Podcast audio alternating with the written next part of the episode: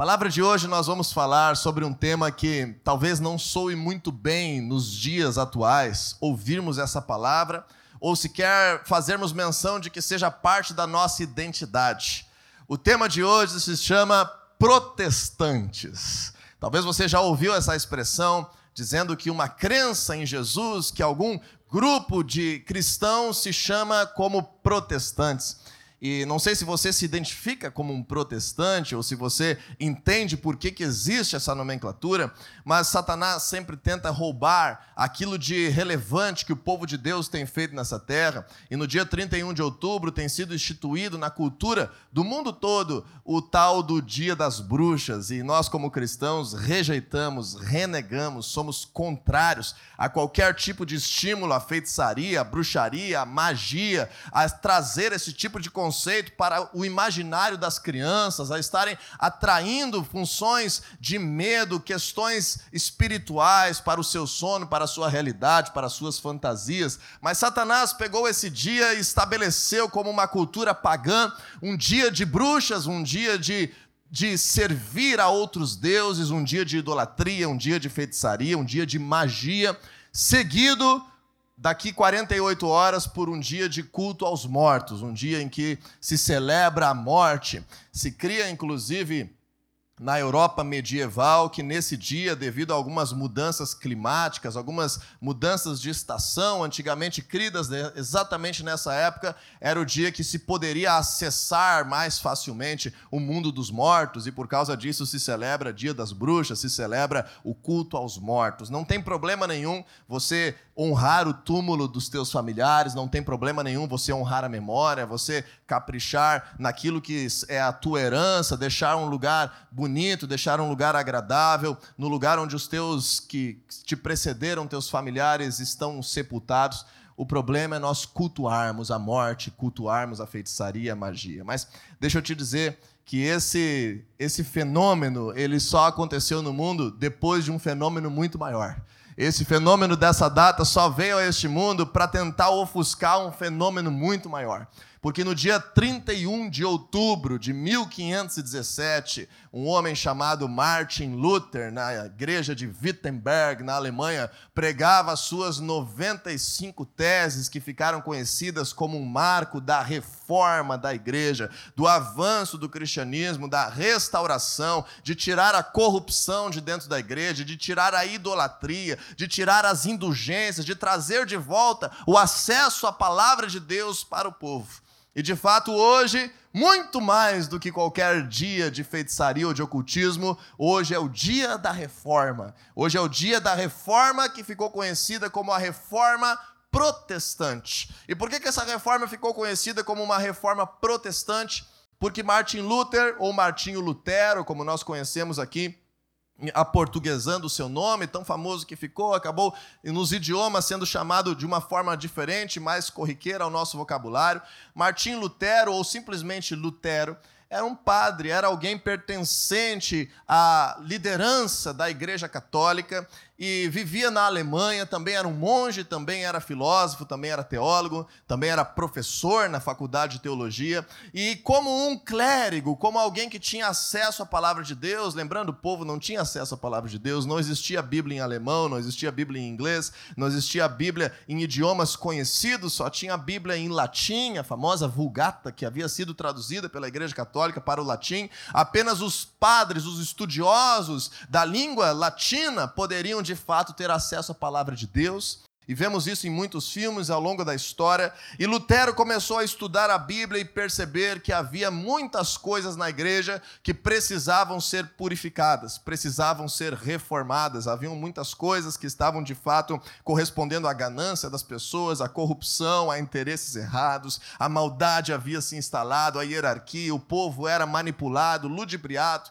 E Lutero se indigna e chega ao ápice da sua eh, intenção reformadora quando quando ele sai nas ruas em uma idade muito difícil, a Idade Média, em uma época da humanidade de muita pobreza. Imagine que na Idade Média era praticamente impossível uma pessoa que era escrava deixar de ser escrava, praticamente impossível uma pessoa que era pobre se tornar rica, praticamente impossível alguém que era rico acabar empobrecendo, as classes eram muito rígidas e a maioria da população vivia em sofrimento, não tinha acesso a medicamentos, não tinha acesso a conforto, mal tinha acesso à alimentação, e Lutero sai na rua e tem lá um representante da igreja uma igreja que dominava toda a Europa, todo mundo conhecido, não em cada nação, não em cada cidade, mas uma igreja que era universal nesse sentido. Esse é o nome católico. Católico significa que é de todos os lugares. E um representante da igreja católica chamado Tetzel estava autorizado pelo Papa a recolher tudo que as pessoas tivessem de bens e de dinheiro em nome da sua salvação. Para escapar do purgatório, para escapar da condenação, eram vendidas as indulgências, que era um papel escrito: os seus pecados estão perdoados, desde que você pague uma quantia por você e por a sua família. E Lutero se indignou de forma tamanha, sabendo o conteúdo da palavra de Deus, foi lá e, junto com alguns outros líderes, somado a tantos outros que já haviam perdido a vida por causa disso, já haviam sido condenados pela própria igreja, incendiados pela própria igreja, atirados de precipícios pela própria igreja, afogados pela própria igreja. Lutero se levanta, escreve as suas 95 teses que ele acreditava serem mais urgentes que deveriam mudar no contexto religioso para que o povo vivesse a verdade. E prega no dia 31 de outubro, literalmente prega, aquele papel na porta da igreja da cidade de Wittenberg, na Alemanha, que era a cidade onde ele era padre, a cidade onde ele também lecionava na universidade. Infelizmente, Lutero tentou consertar a igreja, a igreja não aceitou a sua proposta.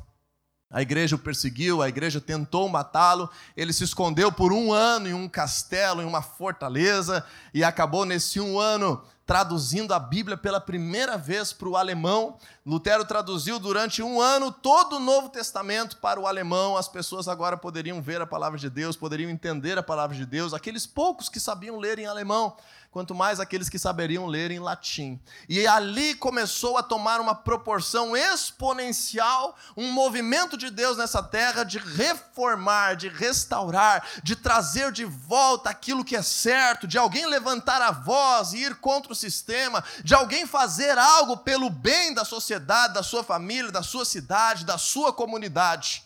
E por causa de não ser aceito, esse papel de Lutero que foi pregado lá em Wittenberg, essa discussão levou anos, ele foi a tribunais, ele foi a tribunais, no caso, ligados à igreja, porque a igreja tinha muita força, assim como nos tempos bíblicos a igreja conseguia perseguir os cristãos, a igreja judaica, no caso. Nesse sentido, a igreja católica também tinha muita força política, tinha inclusive tribunais religiosos que julgavam, que condenavam à morte. Lutero, por muitos anos, brigou por isso, sem sucesso acabou tendo a adesão de alguns outros reinos com problemas políticos, econômicos, sociais que se somaram à causa religiosa de Lutero e se fundou então uma primeira vertente nova de cristianismo no mundo, aceita de forma legalizada, que foi a igreja evangélica luterana.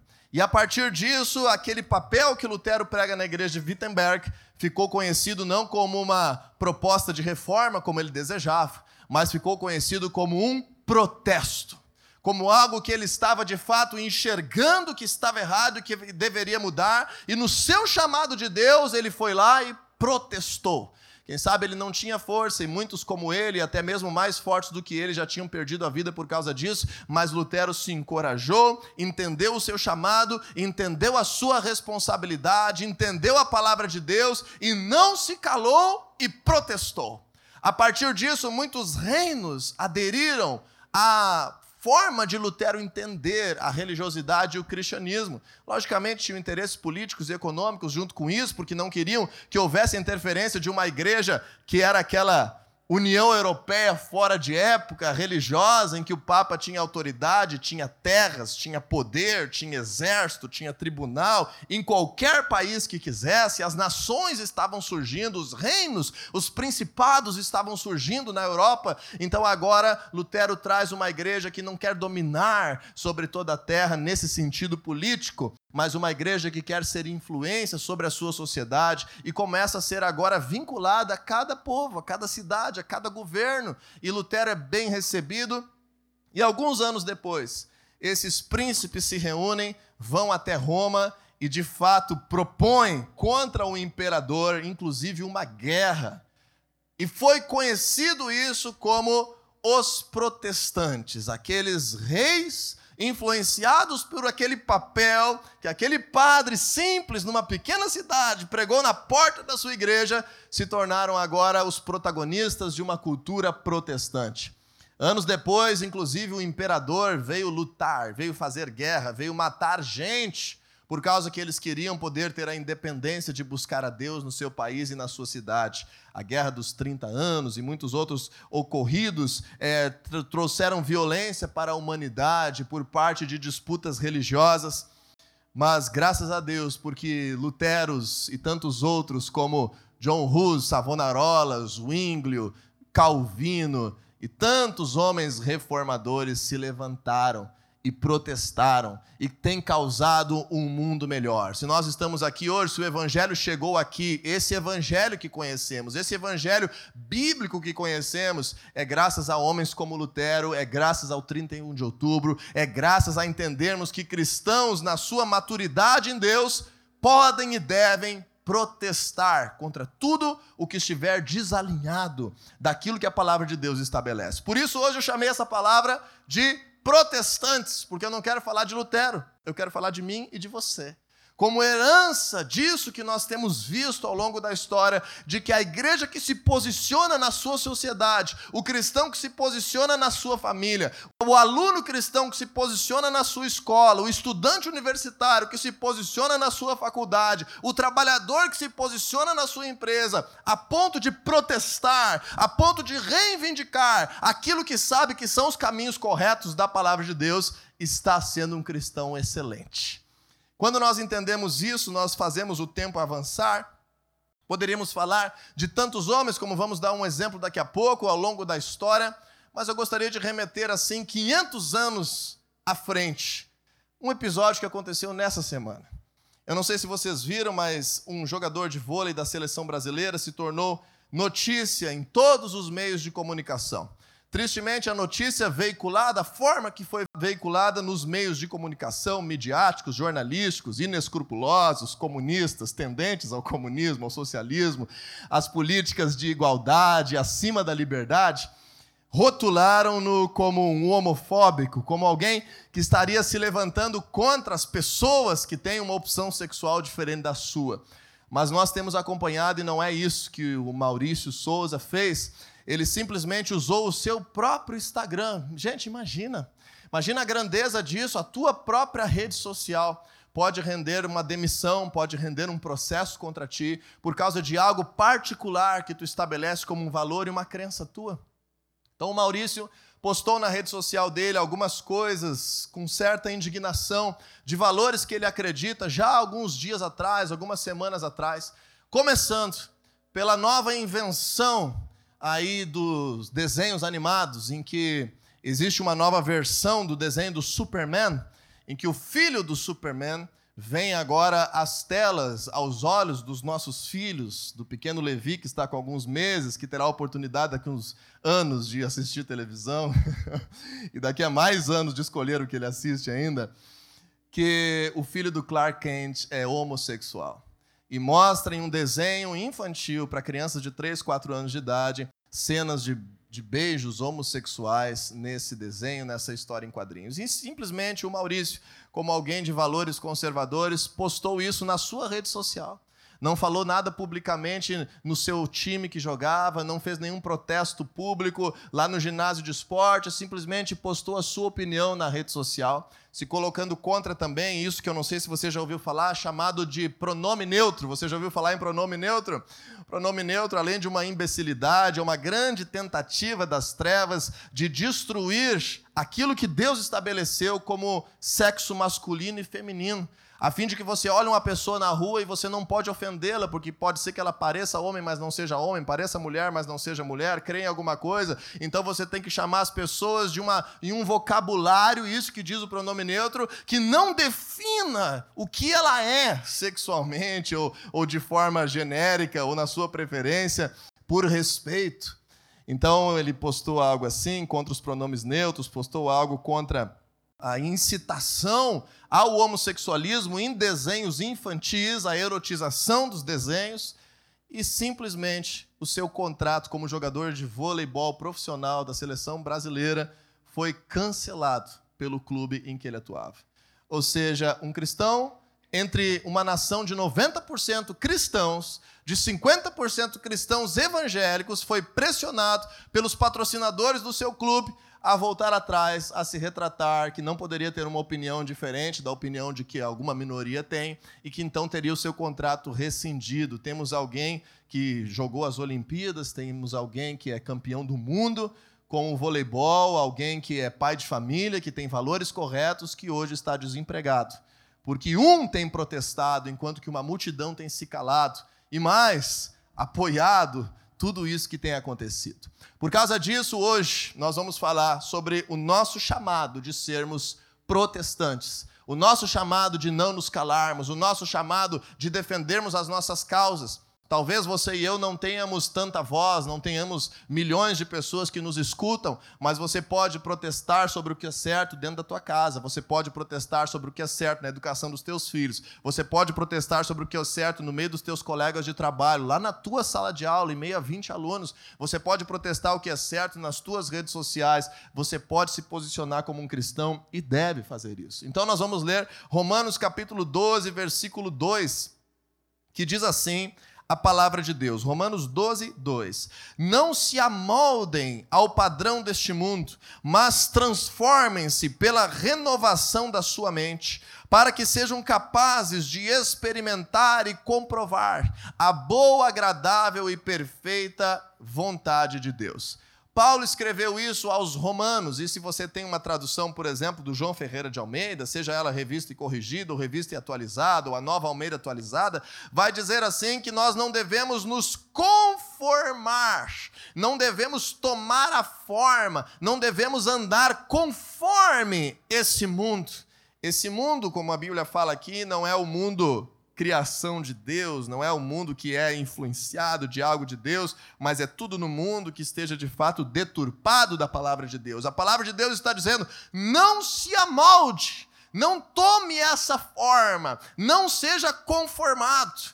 A gente usa essa palavra conformado como simplesmente aceitar. Ah, eu me conformei, eu aceitei. Mas eu venho da engenharia em que a gente fala Conformar, de fato, é o processo de dar forma a alguma coisa. Conformação mecânica é você pegar uma chapa que era lisa, por exemplo, e tem uma matriz de estamparia, e agora pressiona ela, e quando você pressiona ela, ela assume a forma daquele berço, ela assume a forma daquela matriz, daquele molde. É mais ou menos isso que está acontecendo com os cristãos desde os tempos em que Jesus ressuscitou. Existe uma cultura de trevas no mundo que vai mudando com os governantes, vai mudando a forma, vai mudando o jeito que se apresenta, mas existe uma cultura pagã, uma cultura idólatra que tenta pressionar todos os cristãos a assumirem aquela forma.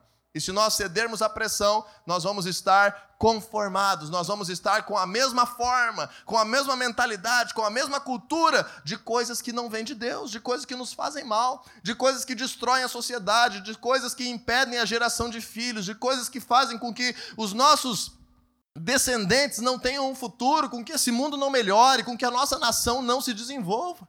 Se você prestar atenção, tudo isso que os meios de comunicação, agora de forma tão descarada, têm defendido, são os caminhos que empobrecem nações.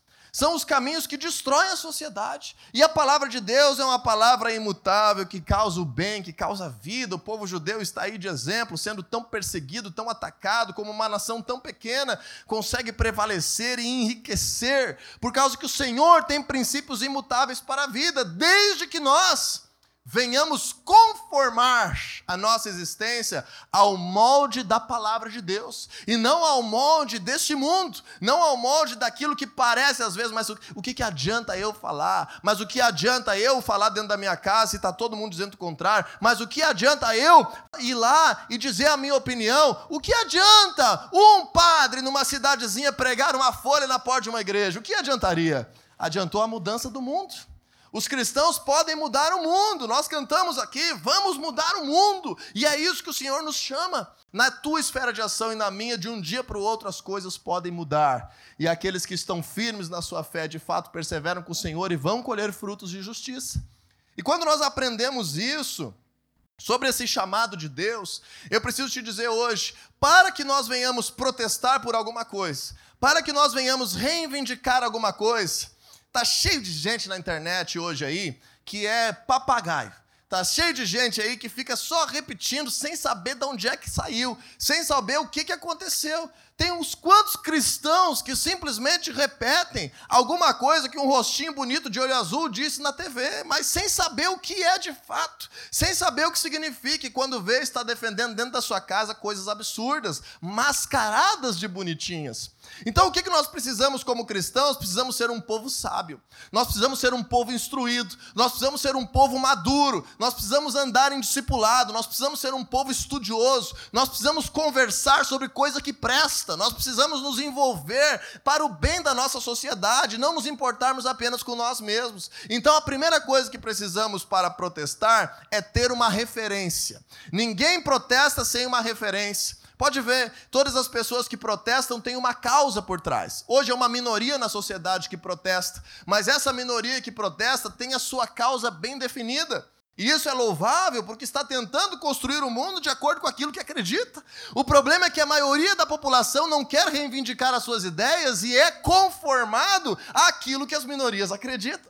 Então, quando se tem uma causa clara, quando se tem uma bandeira clara, quando nós temos algo que nós acreditamos, uma referência, nós vamos poder protestar. Porque quando nós protestamos, alguém vai perguntar por quê. Quando nós protestamos, alguém vai criticar. Quando nós protestamos, talvez nós vamos ter que é, justificar por que estamos tendo aquela posição e para isso precisamos de uma referência. E qual é a nossa referência? A nossa referência é a palavra de Deus. Nós temos uma, uma régua que é a palavra de Deus. No livro de Amós, o Senhor declara que ele está com um prumo em suas mãos. Nós temos a palavra de Deus em Amós 7,7. A palavra de Deus declara que o Senhor anda como que um prumo em suas mãos para alinhar as coisas. A nossa referência não pode ser a nossa opinião apenas. A nossa referência não pode ser aquilo que achamos, a nossa referência não pode ser aquilo que ouvimos falar, a nossa referência é a palavra de Deus. Então, abra comigo a nossa referência em Salmos capítulo 119, nós não vamos ler todo, não se preocupe. Salmos capítulo 119, versículo 160. Esse é o maior capítulo de toda a Bíblia. Salmos capítulo 119, versículo 160. E eu gostaria que você pudesse ver a palavra de Deus com outros olhos. A palavra de Deus não é uma coisa que apenas te faz se sentir bem. A palavra de Deus não é um livro que apenas refrigera a tua alma de vez em quando. A palavra de Deus não é um livro sobre a salvação da tua alma somente. A palavra de Deus não é um livro apenas sobre perdão de pecados. A palavra de Deus é a revelação de Deus para que tenhamos uma vida abundante. Em Isaías 1,19, a própria palavra de Deus diz assim: Se vocês quiserem me ouvirem, vocês vão comer o melhor dessa terra. Queira ouvir, queira obedecer, queira entender a palavra de Deus, e o resultado é crescimento, é prosperidade, é o melhor dessa terra, é desenvolvimento. E aí, quando nós entendemos isso, o Salmo 119, versículo 160 diz assim: A verdade é a essência da tua palavra e todas as tuas justas ordenanças são eternas.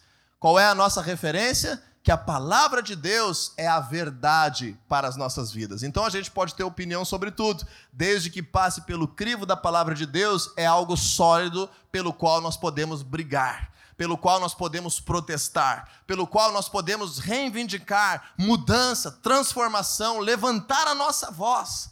Você vê aquelas manifestações que nós tivemos no dia 7 de setembro. Infelizmente, aqui no Rio Grande do Sul não conseguimos ter muita expressão, inclusive choveu no dia, mas no Brasil inteiro tivemos manifestações muito lindas, cristãs e conservadoras, no dia 7 de setembro.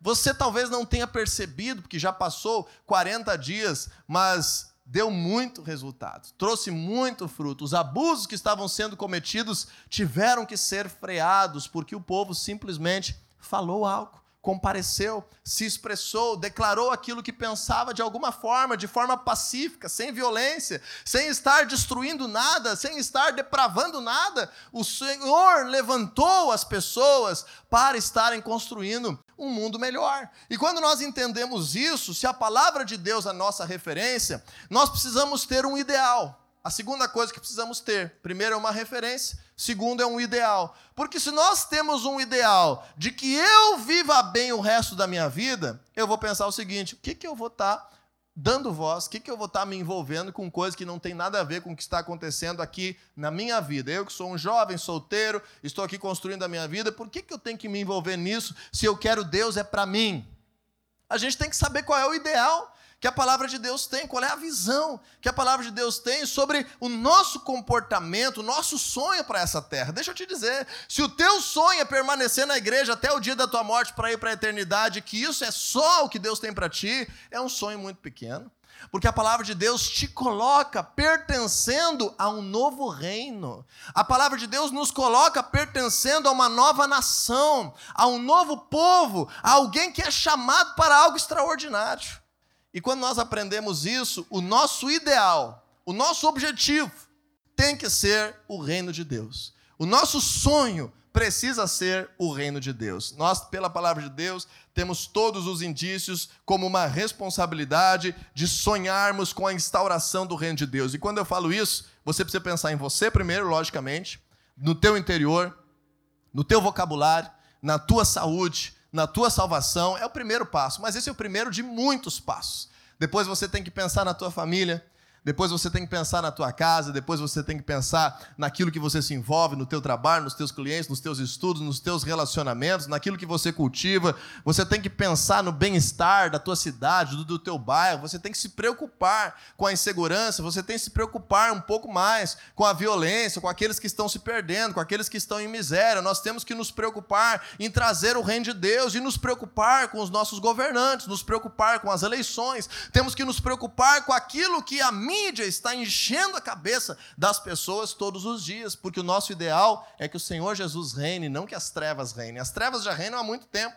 Imagine que o apóstolo Paulo escreveu aos Romanos, você leu aí comigo na Bíblia, Romanos 12, 2. Ele disse aos Romanos, no primeiro século, ele disse: Não se conformem com os padrões deste mundo. Sabe para quem que ele está dizendo isso, gente? Ele está dizendo para alguém que se descobrisse que essa pessoa era cristã, ia ser condenado à morte. Ele está falando sobre a capital do Império Romano, de pessoas que tinham relações sexuais no meio da rua, de pessoas da nobreza que estavam passando do teu lado, daqui a pouco simplesmente defecavam ali no chão mesmo, e daqui a pouco mandavam você limpar ainda. Pessoas de uma sociedade completamente hipócrita, aristocrática, completamente pervertida, em que a perversão sexual tinha tomado conta de toda a capital romana, e por isso foi a sua decadência, por isso foi a sua perversão. Os imperadores, inclusive, se perdiam na sua própria sexualidade. Nero é um exemplo disso. E quando nós vemos Paulo falando isso aos romanos, não existe problema social que nós não possamos enfrentar. Se os cristãos do primeiro século enfrentaram, não se conformaram, reagiram, quiseram a vontade de Deus para a sua vida. Então, por isso, abra comigo mais um texto, nós vamos ter mais um ou dois ainda. Apocalipse, capítulo 11, versículo 15. Esse é o nosso sonho. Esse é o nosso ideal, esse precisa ser o nosso objetivo. Esse precisa ser o lema das nossas vidas. Apocalipse capítulo 11, versículo 15, uma visão de futuro, uma visão de vitória, uma visão de avanço. Sabe por que, que um monte de cristão não protesta, gente? Porque um monte de cristão está crendo que a besta vai se levantar, que o anticristo vai vir, que os cristãos vão morrer. Então a gente já está se preparando para o pior. Eu não estou me preparando para o pior, e a família da fé não está se preparando para o pior, porque nós cremos que o Senhor Jesus está crescendo com o seu reino, ele está se levantando, ele virá, e o seu reino estará instaurado nessa terra em uma grande proporção. Diz ali a palavra de Deus em Apocalipse, capítulo 11, versículo 15: O reino do mundo se tornou de nosso Senhor e do seu Cristo, e ele reinará para todo sempre. Uau! Esse é o nosso sonho. O reino do mundo se tornou de nosso Senhor e do seu Cristo, e ele reinará para todo sempre. E aí nós olhamos assim, mas como? Isso está muito longe de todos os reinos do mundo serem influenciados pelo reino de Deus. Então, olha 500 anos atrás, quando aquele padre de Wittenberg, chamado Lutero, pregou um papel na porta de Wittenberg, da igreja. Olhe quão mais distante estava dos reinos do mundo se tornarem o reino dos nossos Deus, quando ele tomou essa atitude. Hoje nós estamos muito mais perto, mas ainda estamos longe porque nós precisamos agora, nessa multidão de filhos de Deus que existem nessa terra, termos voz e posição naquilo que Deus tem nos confiado. Então, naquilo que Deus tem te confiado, nos amigos que você tem voz, na casa que você tem voz, no trabalho que você tem voz, na rede social que você tem, nós precisamos ter esse sonho por trás de tudo que nós falamos, por trás de tudo que nós fazemos, por trás das nossas atividades de trabalho, por trás das, dos valores da empresa que nós temos, por trás daquilo que nós somos. Eu tenho um sonho, o reino do Senhor Jesus instaurado. E esse sonho não é só meu, esse sonho já está decretado na palavra de Deus. Todos os cristãos precisam ter esse sonho. Existia um outro Martinho Lutero no mundo, coincidentemente, também chamado de Martin Luther, mas agora com um sobrenome a mais, com um codinome a mais. É o Martin Luther King. Já ouviu falar dele? Martin Luther King viveu no século 20 nos Estados Unidos da América, viveu com o ideal.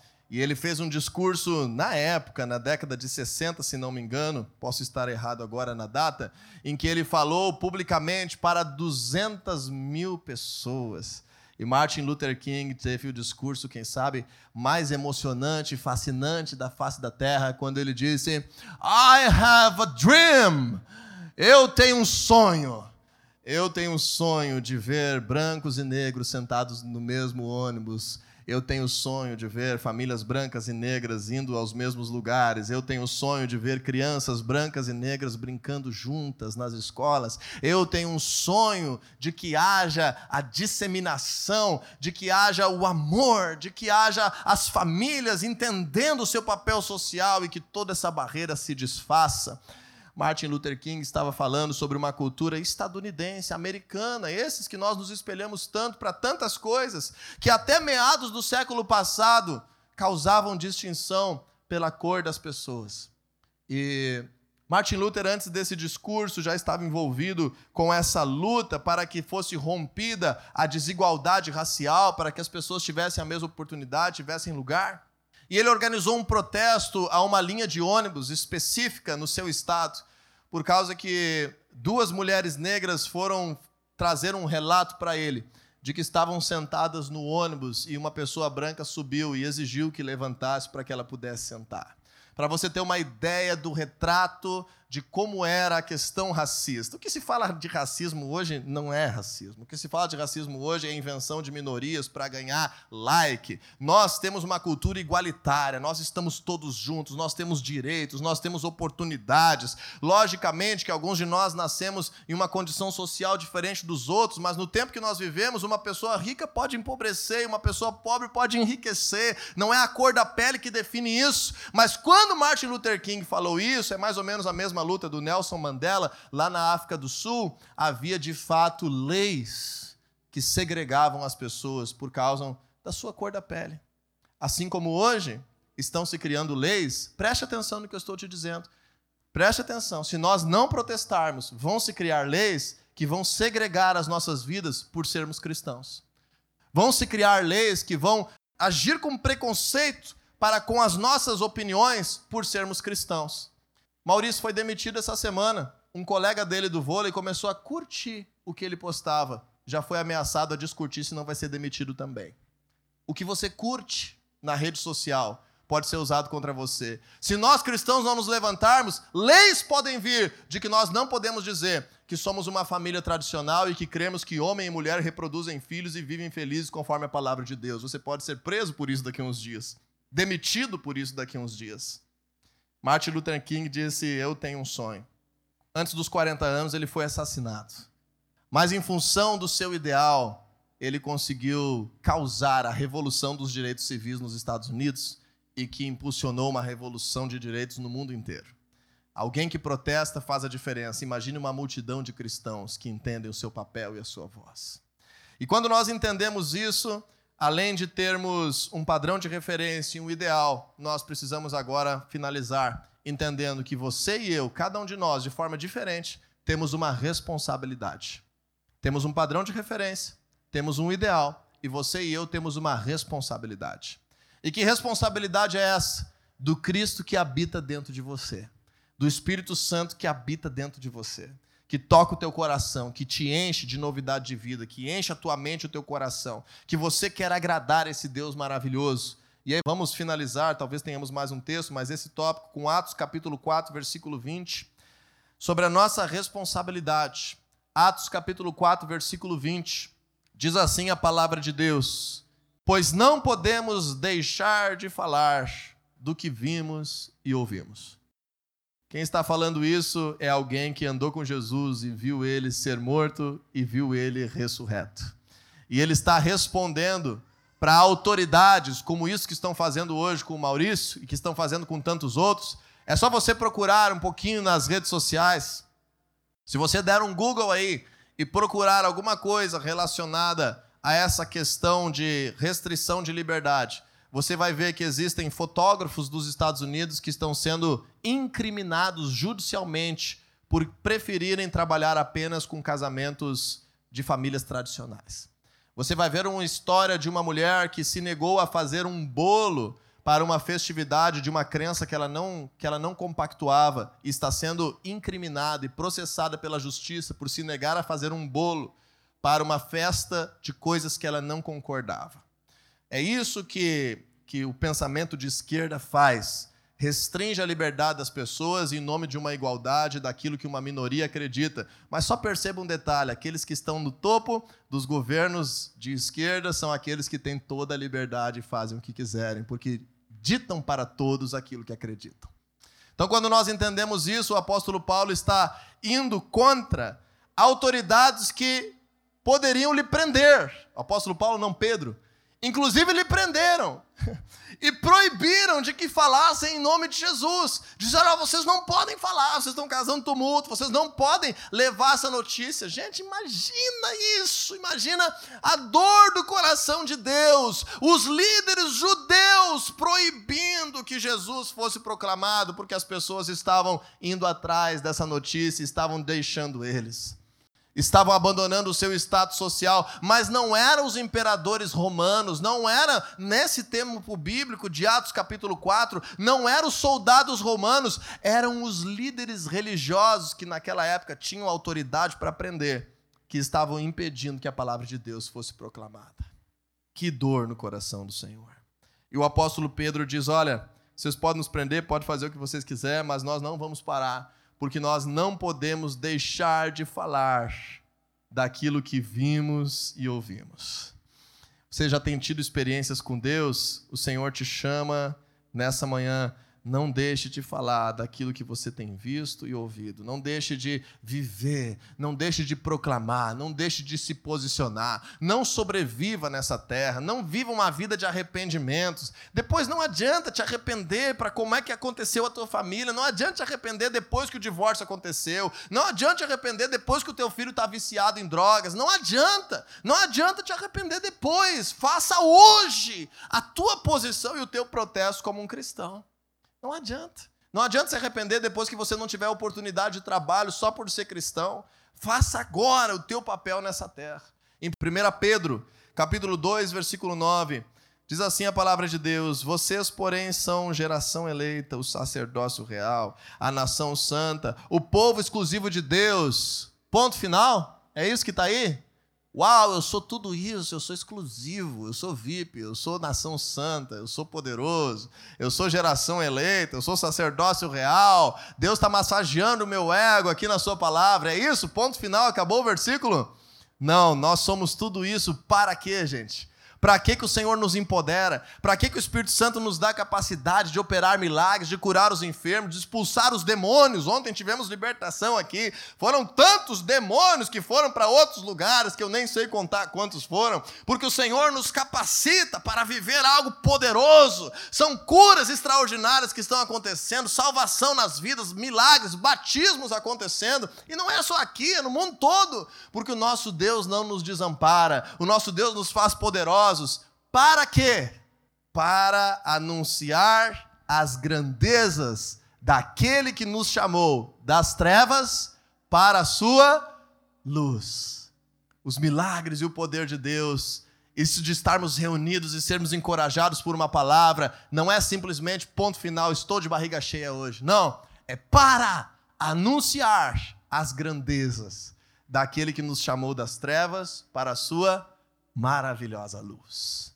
Então anuncia essas grandezas com a tua boca, anuncia essas grandezas com os teus recursos, anuncia essas grandezas com aquilo que você discorda, com o teu posicionamento, apoiando causas nobres, anuncia essa grandeza proclamando o evangelho àqueles que ainda não creem. Porque o mesmo Martin Luther King também disse uma frase, dizem que é dele essa frase, que ele diz assim: o que me preocupa não é o grito dos maus, mas o silêncio dos bons. O que me preocupa não é o grito dos maus. Os maus já estão gritando faz muito tempo, mas o silêncio dos bons. O silêncio dos bons é o que preocupa, é o que pode destruir uma sociedade, é o que pode acabar com um casamento, é o que pode impedir orações poderosas de serem feitas. É o silêncio dos bons que pode impedir a transformação de ambientes nessa terra. Você com Jesus dentro de você é uma pessoa boa. Eu com Jesus dentro de mim sou uma pessoa boa. Jesus nos diz que nós, sem a sua presença, somos maus. Essa é a nossa essência. O pecado nos torna maus, nos torna gananciosos, nos torna orgulhosos, nos torna egoístas, nos torna maliciosos. O pecado nos faz brigar só por aquilo que nos faça bem, mas o Senhor Jesus em nós nos faz bons. Então estou diante de uma multidão de bons. Hoje pela manhã e pela noite, espero que você entenda a graça, a grandeza do que John Hus, Wycliffe, Lutero, Calvino, Savonarola, Zwinglio, Wesley e tantos outros, em tempos muito mais difíceis, entenderam e causaram essa oportunidade que nós temos de viver um mundo tão melhor hoje. Você pode ser bênção hoje para aqueles que estão ao teu redor, e essa bênção será para gerações para frente. Cristãos extraordinários que se levantam e entendem que Deus está com eles e nós somos, como Colossenses 1:27 declara, a esperança da glória. Você é a esperança da glória. Cristo em você é a esperança da glória.